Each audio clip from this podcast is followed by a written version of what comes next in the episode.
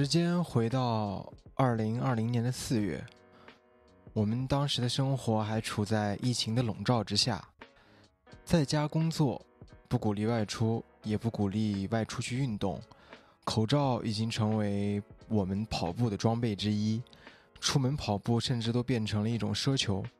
就是在当时那样的情况下，我们在网易云音乐上线了我们的第一期的节目，是。跟 BTRT 的另一位成员包子，用一台电脑和两部手机完成了第一期的录制。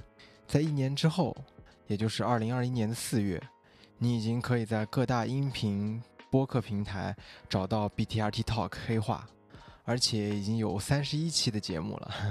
说实话，有点飘。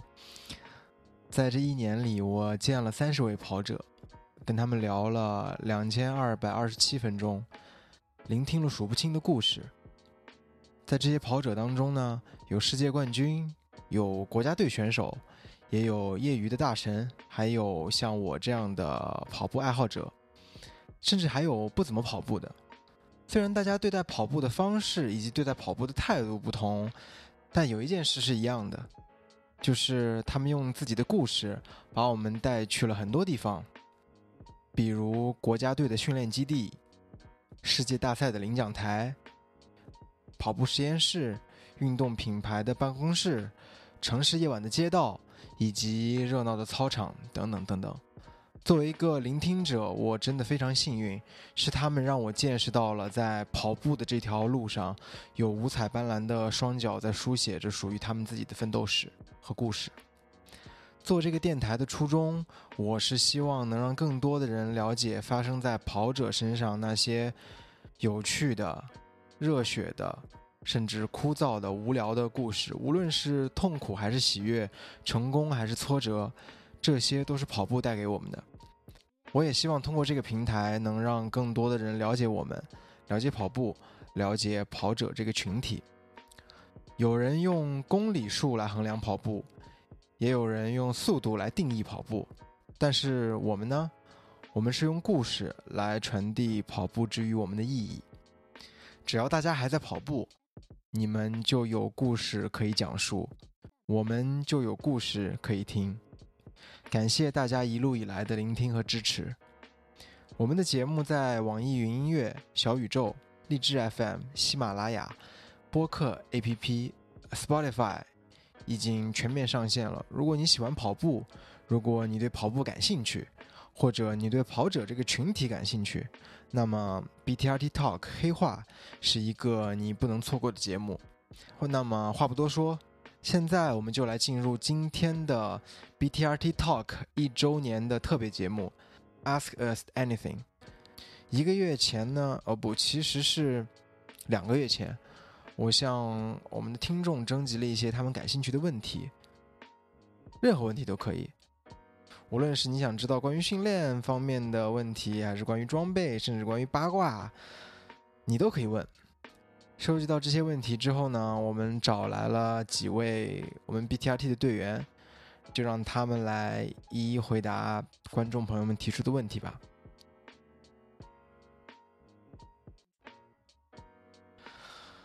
好，首先有一位叫做 YM 的网友，嗯，想问包子，他说：“我想问营长怎么可以跑得这么快？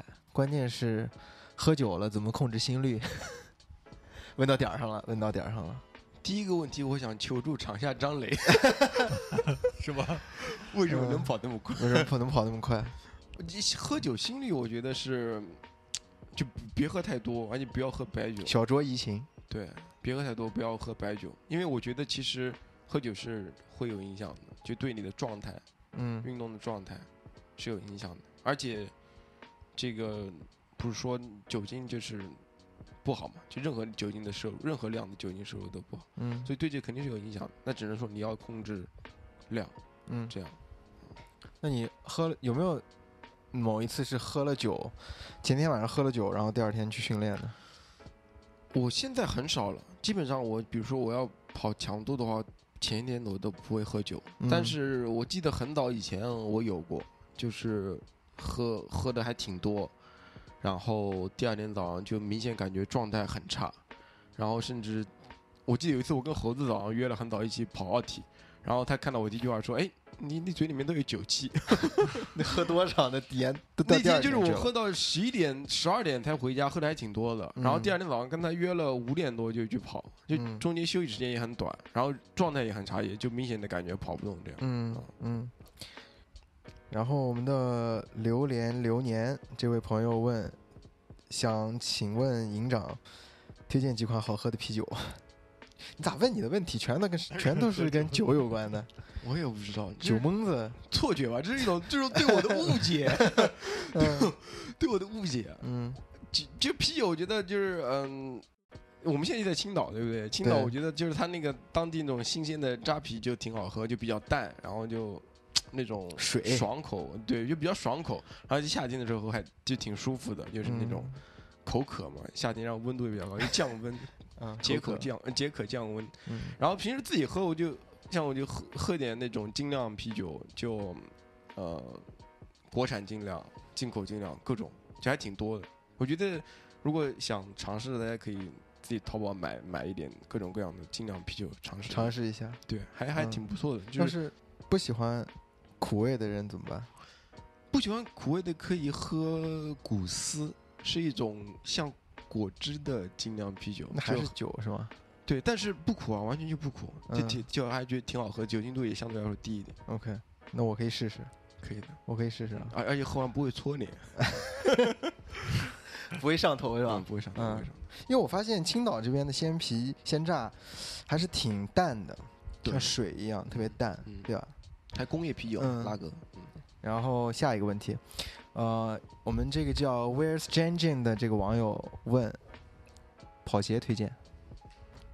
跑那就问张磊吧，我觉得他鞋太多了。嗯，来，张磊，跑鞋推荐。跑鞋推荐，关键看你跑跑什么类型的，嗯，对吧？那来吧，你说吧，从慢跑，我觉得间歇到长距离，我觉得可能一个大方向吧。比如说，那比赛当然是越轻越弹越好吧。那平常训练，我觉得其实重量就还好，就你就可以牺牲一些重量，就是重一点没关系。然后也没那么弹，我觉得也还好。就是慢跑的话，就是怎么舒服怎么来吧，就是。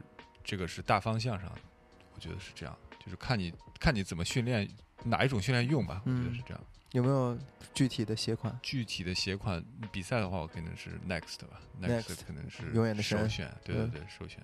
然后平常我其实什么都穿的，各种跑鞋我都试过，就各种牌子我都有都有在穿，就没有很就是很一定要穿哪一种没有。嗯嗯，那你最穿最多的鞋是什么？最多的鞋最近是 Invincible。Invincible，然后还有 P 三七吧。嗯，你还 P 三七还在穿？还在穿啊？不过三八应该出来了。对对，嗯。好，那下一个问题是来自来自我们的老朋友静哥李静的 问题，问他说：撸串和跑步哪个更开心？撸串跟跑步，嗯，肯定撸串更开心嘛。嗯。但我觉得，我觉得最开我。最开心的是跑完步撸串，对我最开心的一天一般都是跑完一个强度，然后，呃，第二天不需要跑，就第二天是慢跑或者休息，嗯，然后跑完那个强度课，然后晚上 撸串喝点酒，看着配速，打开佳明看着配速，然后那那肯定是心里乐的，最开心的时候，最开心的时候，嗯，然后我们还有一位网友叫做这个怎么念呀？叫做。S I W S S Y R I D N F L D H K F F M，这好像是对字母哥，感觉是他他就把手放在那个键盘上压了一下，出了一个随机出了一个名字。他说：“怎么样可以认识这么多好看、跑步又厉害的哥哥姐姐们？”你问我吗？对啊，这个这是不是应该你回答？该你来回答。这个应该你回答。对，嗯。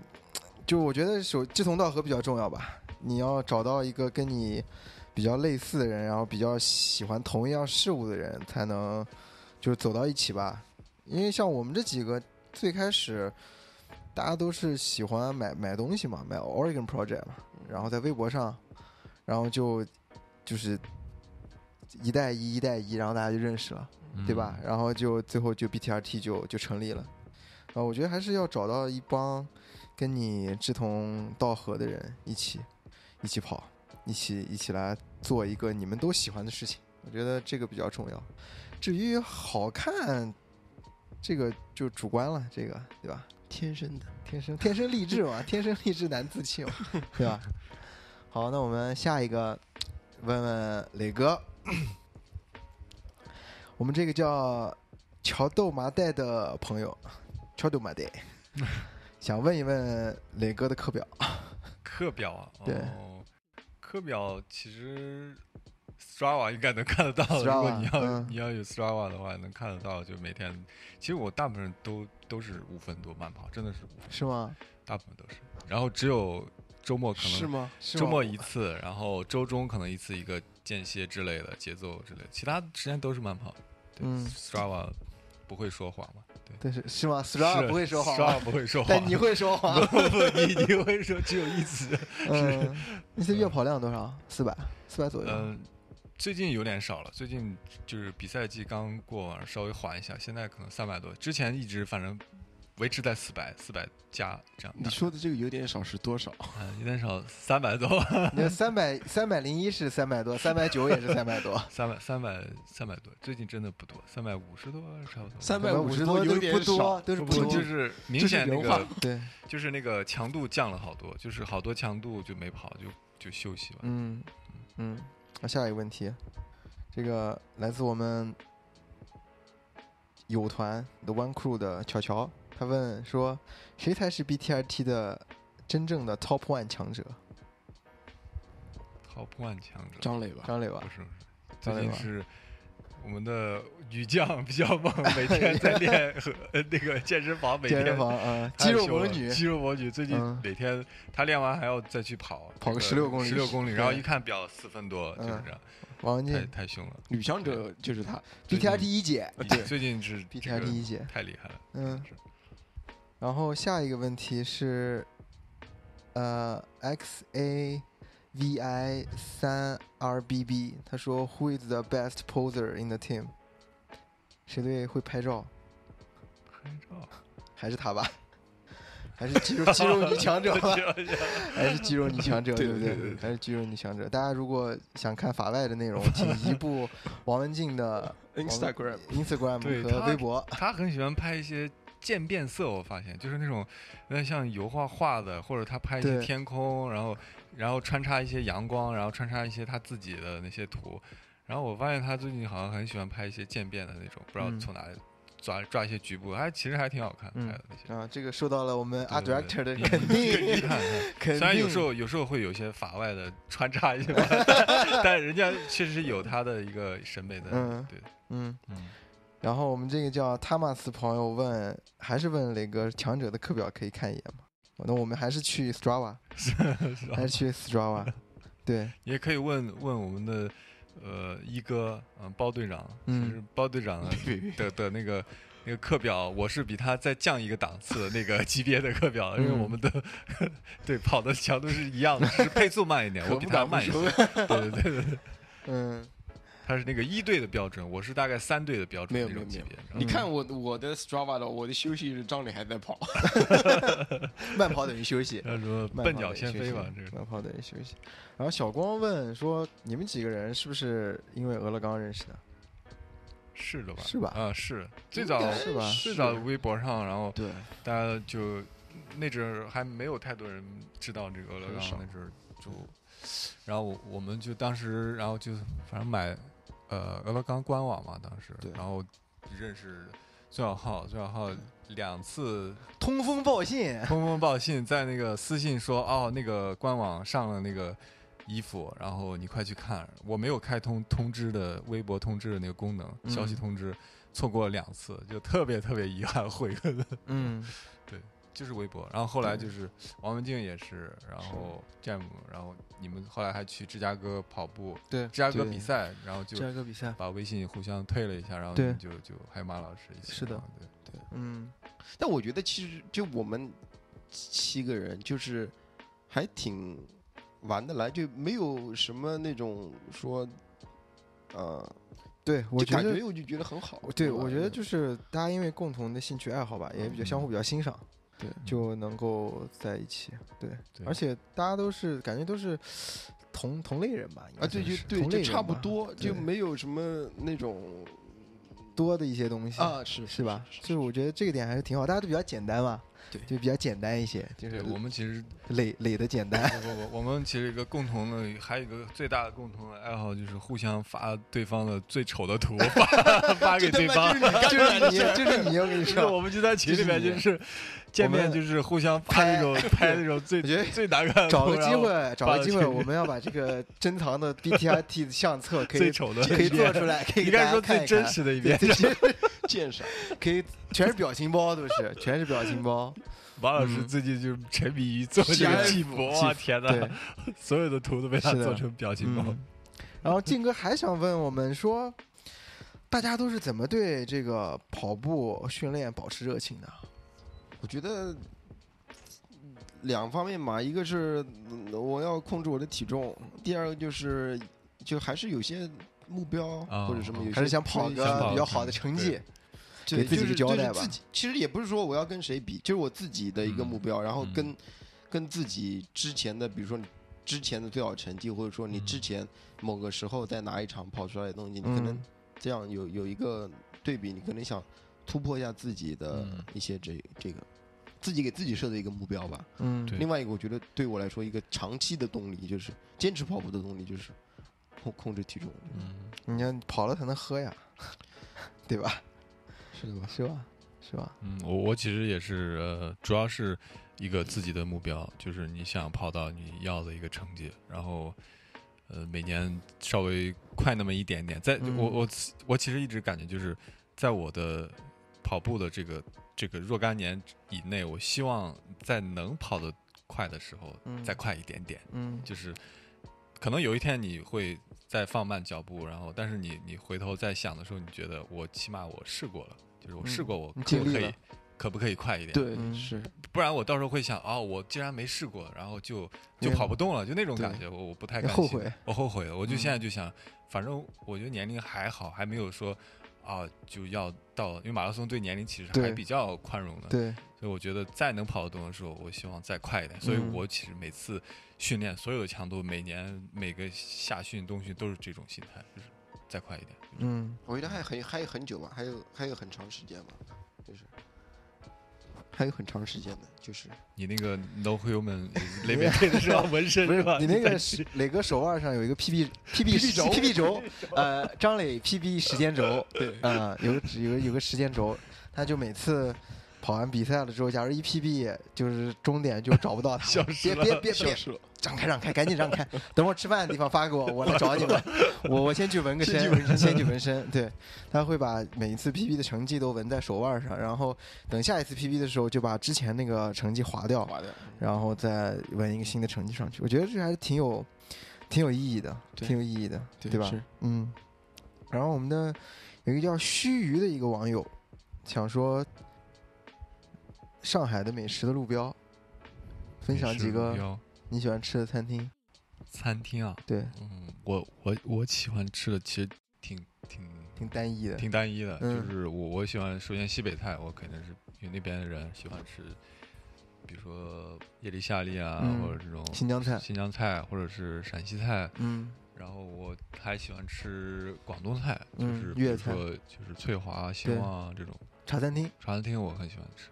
就茶茶餐厅，如果是烧烤的话，我们最近发现一家是二雷，二雷东北烧烤真的好吃，小串东北烧烤真的好吃，二雷烧烤。嗯，我看你还喜欢吃韩国烤肉，因为你家那边对对对对，我家在韩国街那块儿，然后就很多烤烤肉店。嗯，韩国街嘛那边，韩国街那那烤肉真的是还不错。对，对我我我如果让我跟大家分享的话，我也是首先是新疆菜，因为其实新疆呃上海在疫情之前有一条街叫有一条路叫澳门路。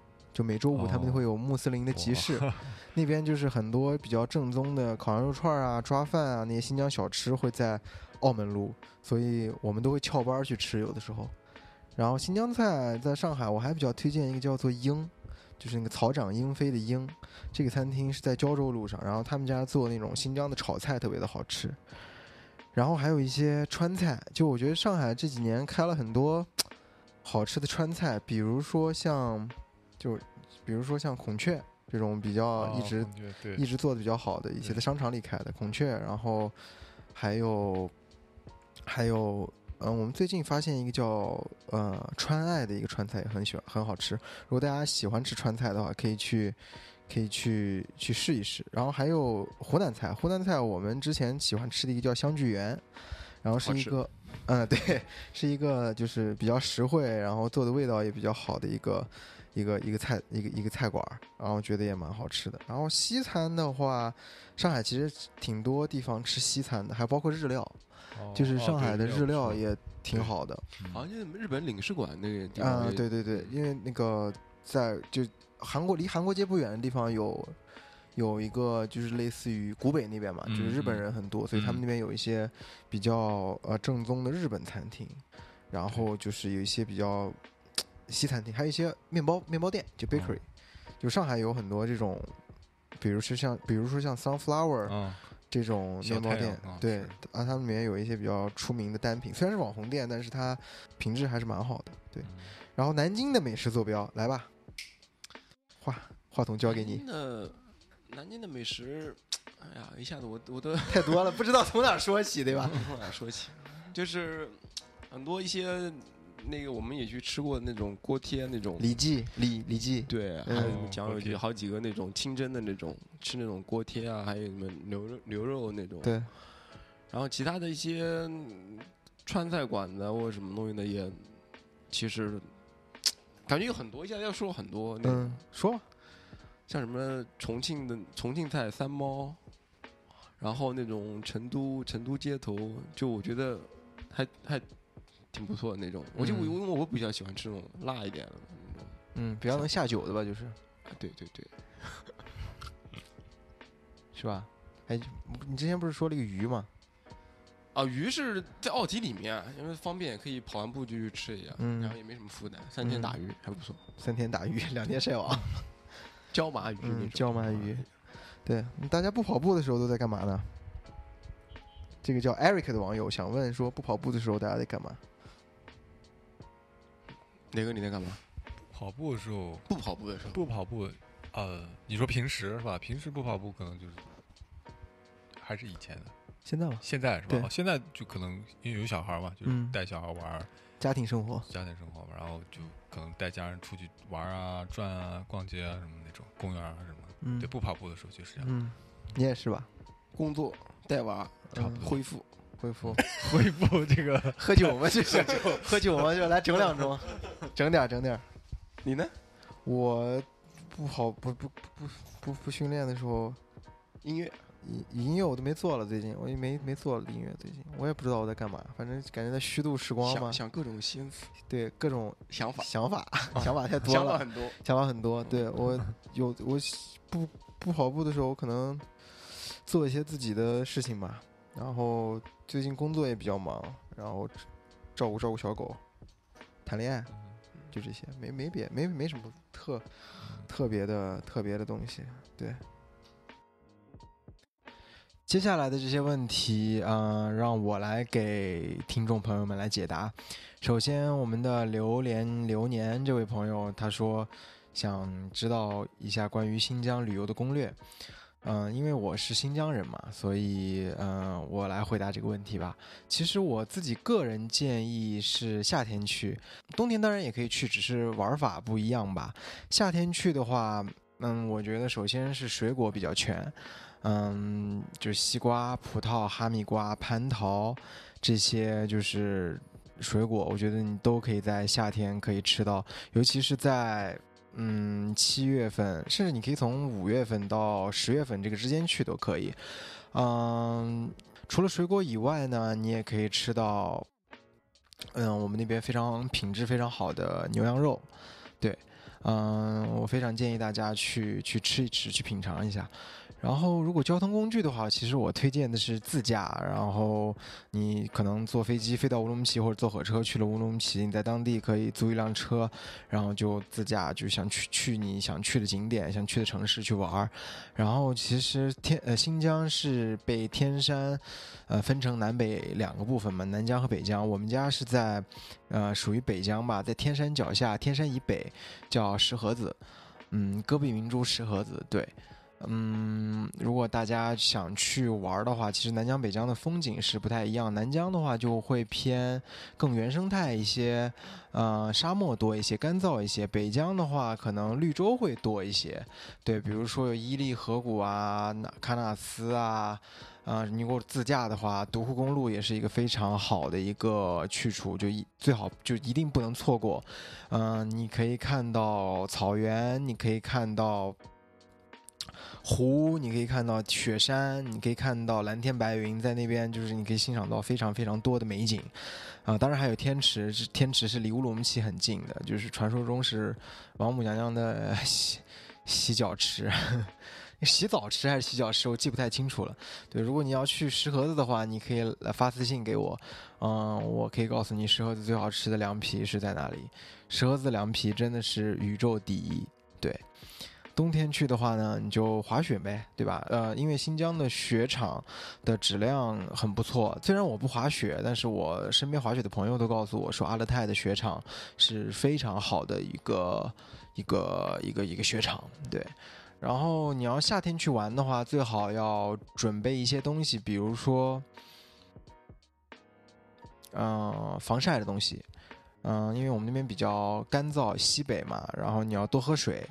然后最好有一个你认识的当地的人，可以一直带着你们玩，相当于向导吧。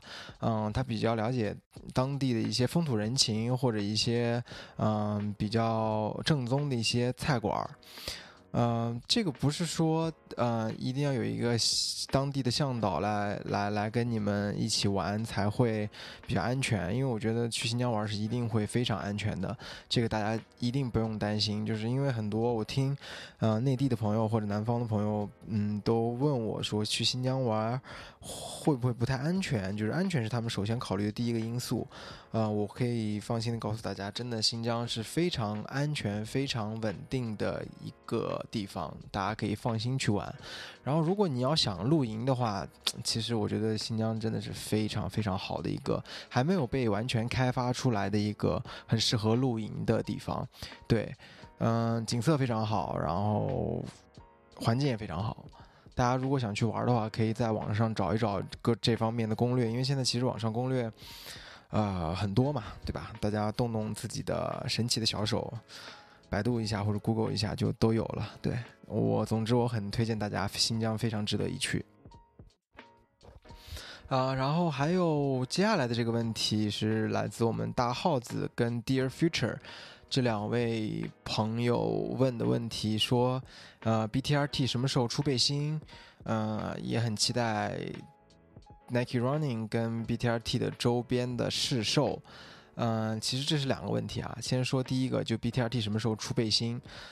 嗯，其实之前有一些品牌来找过我，跟我说想做一些跟 BTRT 有关的周边或者背心，嗯，应该是背心吧。但我当时觉得我们还没有准备好，因为我们毕竟才成立了两年多一点点，所以我觉得还是可以再等一等，再看一看，因为。出背心相当于一个我们自己的一个产品嘛，能够代表我们的东西，我觉得时机各方面还不太还不太成熟。对，嗯，Nike 跟 BTRT 的周边的试售，其实 Nike 不会，嗯，给一个跑团来做这种，嗯，商业性质的一些销售，他们只有一个例外，就是给高桥盾，呃的，那个，他们叫。缩写叫做 GIRA，G G I R A，叫 Gakuso International。Running Association 就是其实就是嘎库索他们高桥盾创立的那个，呃，嘎库索支线他们自己的一个跑团，就是 Nike 会用他们的名义来做一些，呃，商业上面的一些一些活动，一些贩售的这样的 marketing 就是营销的东西。但是据我所知，Nike 还有还有或者像这种非常专业的像 NN Running Team，Nike 会赞助他们。或者像嗯给一些就顶级的一些运动团体吧，比如说像 Rosa 他们会出一些这种用来试售的东西、试售的周边或者试售的装备。但其实对于这些啊一些就是民间的或者说草根的自发组织的跑步的团体，Nike 不会有这种机会来给到我们。如果有的话，真的是我们是非常愿意去。去去尝试的，因为我觉得，嗯，就是这是一个双方的一个意愿吧，对。然后，而且如果说出周边是。不一定是售的话，其实会应该是会在每年上马的时候吧，就是大赛的时候，不出意外应该是上马。嗯，二零一九年跟二零二零年我们都跟 Nike 有合作，今年不太确定，但是应该也会有吧。但就是唯一的问题就是背心不会试售，他们会赞助我们团队所有人的比赛的衣服，啊，然后。印上我们的设计啊，我们的设计是雷哥做的，对，所以基本上就大家看到那些比较简单的、简单或者有标志性的一些设计，基本上都是出自于雷哥之手。然后还有就是其他关于其他的一些周边啊，嗯，我们一直在也有一些自己内部也有一些企划和和一些想法吧，嗯，但是。只是停留在想法很多，但没有投入到生产，因为我们需要一些供应商。所以，如果大家有一些这方面的资源，也可以跟我们说，或者说大家如果想要什么样的周边，也可以留言告诉我们，我们说不定哪一天真的会把它做出来。对。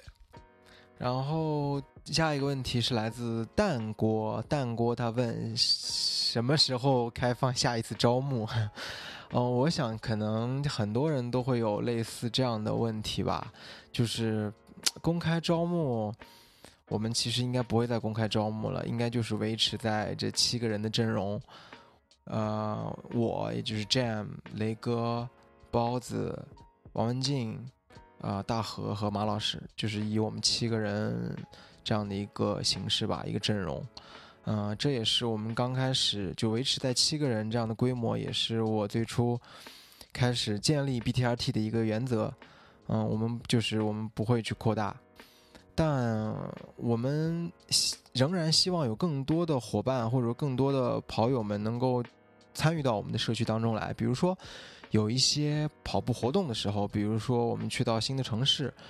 嗯，我们也是很渴望去跟大家一起交流的。我们虽然说固定规模，但并不意味着排斥交流吧？对，所以我们在，而且我们在内部也是试图让每个人都能参与到我们团队的建设跟发展。啊，就是人人数如果固定在一个相对比较小的规模，大这样的话，大家就比较都都比较有机会吧？对，然后。下面一个问题是来自于一个叫 Shea Stark，对不对？是 T H E A S T A R K 这个朋友，这个朋友是提了一个问题，他说：“你们是怎么组上队的？这个组队的过程，嗯，其实我们在之前的节目当中也有提到过吧？我来跟大家系统的梳理一下，我来跟大家系统的梳理一下吧。”呃，最早其实是在二零一五年，嗯，我是通过一个叫 Madman 的跑团认识了潘。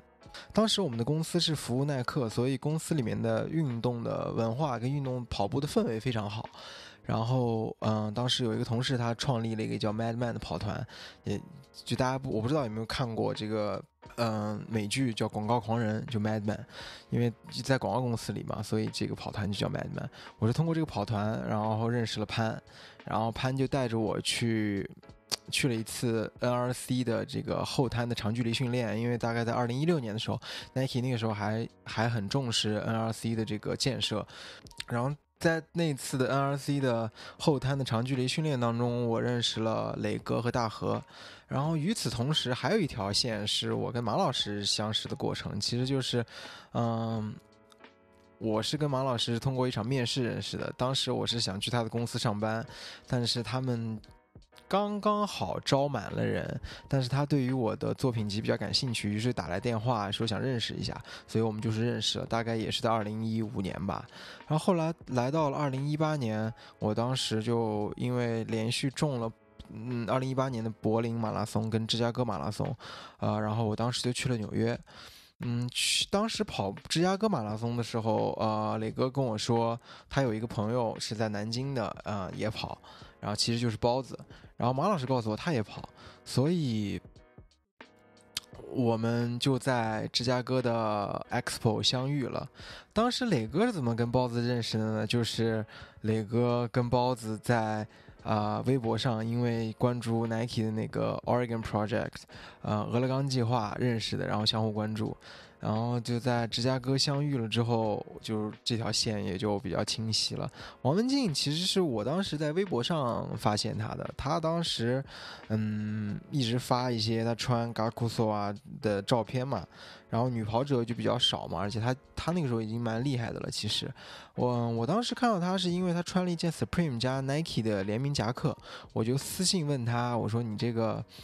夹克在哪里买的？然后就通过这样的方式就就认识了，嗯，这就是我们我跟每个人分别认识大概前后的一个经过。后来我们就找到了 Nike 嘛，然后 Nike 说也想找一些新的跑团来合作。当时那个跑百项 Run Highline 也要马上就要开了，所以就邀请我们进驻了。就是通过这样的一个机会，然后他们赞助了我们跑2019年的上海马拉松。大概这个就是我们组队的经过吧。然后下一个问题，其实大家一直都没有，我在之前的访谈中其实也没有提提到过吧？好像我记得没有，我没有印象了。但是，呃，今天这个朋友来问我，是也也是来自 Dear Dear Future，Dear Future 其实感觉有很多问题。小朋友，你是否有很多问号？那我今天就来给你一一解答吧。他问我说，BTRT 名字的起源。嗯，BTRT 其实是 Black Toes Running Team 的缩写，也就是黑色脚趾跑团跑步团队。对，嗯，我们最开始其实不叫 BTRT，我当时记得起的一个名字叫做 Cool Kids，就是酷酷的小孩。因为我发现，就是我想用很简单、很粗暴的方式来定义我们这群人，但是发现就有点太直白了，就太过直白之后就会显得有点傻。嗯，我就跟磊哥有有有商量，我我觉得磊哥也说，觉得可能可以再斟酌一下，所以我就自己回去想，就就这个过程就是一个自我否定的过程。然后直到有一天，我我跑完训练回到家里面，然后我发突然发现自己的脚趾甲盖变黑了，然后我这个时候就突然想到说，好像这是一个蛮好玩的一个点，嗯，就是指甲变黑就意味着你运动过量，运动过量其实代表的是。你投入，你对这个东西比较执着，你坚持，你去为它不懈努力，所以呢，我们就用跑步过量的一个伤病来当做一个标志。换一个角度说，其实就是黑色的指甲。你你如果想要得到一个黑色的指甲，你就需要百分之百的去投入。嗯，我们不把它当做伤病，而是把它当做一个光荣的勋章。所以这就是我们的 idea，这就是我们的想法。我当时就跟这几个呃队友说了这个想法之后，大家也都没有什么太多的意见，所以我们当时就确立了这个名字，这就是我们名字的起源吧。对，然后 Dear Future 还想问问我们做节目的过程，嗯，做节目的过程大概分几个步骤吧。首先是选定嘉宾，嗯，首先我可能会呃。从身边的朋友入手，因为嘉宾也会有认识的和不认识的嘛。如果是认识的话，我就先找到这个朋友，然后根据他我对他了解，然后想出一个切入点或者一个出发点。然后如果是不认识的话，我会通过我身边的一些人脉或者我的朋友来介绍我跟啊那位嘉宾认识，然后从他身上来了解一些比较好玩的一些故事或者呃。灵感的出发吧，这样，对，但都要做足功课吧，因为，嗯，就是不是说我认识这个朋友，我就不会去做功课，嗯，做功课要体现在就是下一步，你认识了，你找到了这个嘉宾之后，下一步就是要出一个提纲，因为其实我觉得我不是一个非常善于在临场发挥或者 freestyle 的人，我比较需要一个提纲来给我一个一个一个方向。所以我会列出一个提纲，然后把这个提纲可能会提前分享给我们的嘉宾，然后我们就会根据这个提纲来聊天，但也一般都会根据这个提纲有一些发散，嗯，就是这个是属于临场发挥的部分，对。然后这个是属于前期的准备，刚才说的这些，到节目录制的时候，可能就会说，嗯，我跟嘉宾可以面对面录，还是远程通过电话，或者说一些线上的聊天工具来录。如果是远程的电话线上工具来录的话，就，嗯，就比较怎么说，就更像是一个采访或者一个问答。嗯，如果面对面聊的话，就是更像是一个聊天。其实这是两个不同的，一不同的风格。对，啊，也是取决于我们当时的这个呃有有一些限制吧，就是我不能去当地看到嘉宾，就是不能面对面来聊这个东西。对，然后录制完节目之后，我会进行一个后期的剪辑和编辑，然后调一些参数啊之类的，然后最后就是上线，把节目呃分发到各个平台上线，大概就是这样的一个一个一个过程吧。嗯，如果跟就是不熟的一些嘉宾的呃话，我可能会提前跟他先聊一聊，先，嗯，我会有对他有一个事先的一个一个预设吧，我先跟他聊一聊，看他是不是跟我的预设是相符合的，然后再进行深入的去去探讨。啊，有一些是电话采访的话，嗯，我自己觉得就是最难聊的其实是电话加上一个新认识的朋友。嗯，因为其实没有面对面的话，对方是感受不到我的一些就是气场也好，我的状态也好，只通过声音的话，其实少了一些面部的表达和一些肢体语言的表达，所以我觉得是一个呃有所欠缺吧。这一点我也是在努力在改。就如果我觉得就是能见到对方聊，就最好见到对方聊，这样会比较。比较好一点。Dear Future 这位朋友还说，呃，说跑者的另一半这个访谈非常有趣，其实也就是我们情人节特辑吧。嗯，是否会考虑再来一两期这样的节目？呃，当然会的，会的。我们也在探索更多的有趣的跟跑步有关的主题，所以大家可以期待一下。对。嗯，以上呢就是我们这一期一周年的特别的节目，可能不会很长，但是是一些可能大家平时关心的或者说没有听见过的一些啊一些话题。对，如果大家还想了解什么的话，也可以在微博或者各大音频平台跟我们来互动，给我们来留言，我们都会去看的。对，谢谢大家。呃，一路以来的支持和聆听，啊，你们的支持是我们最大的动力。对，呃，BTRT Talk 黑化已经一周年了，我们期待在两周年、三周年、五周年，甚至十周年，我不知道会不会做到十周年，但是我希望我可以，呃，能把这个平台一直做下去，能够发掘更多更有意思的，呃，跑者身上的故事。等到我真的做到十周年的话，我觉得这一定会是我。呃，最让我引以为傲的一个项目之一吧。谢谢大家，谢谢大家啊！这里是 BTRT Talk 黑话节目，我是 Black Toast Running Team 的 Jam，我们下期再见，谢谢大家，谢谢大家。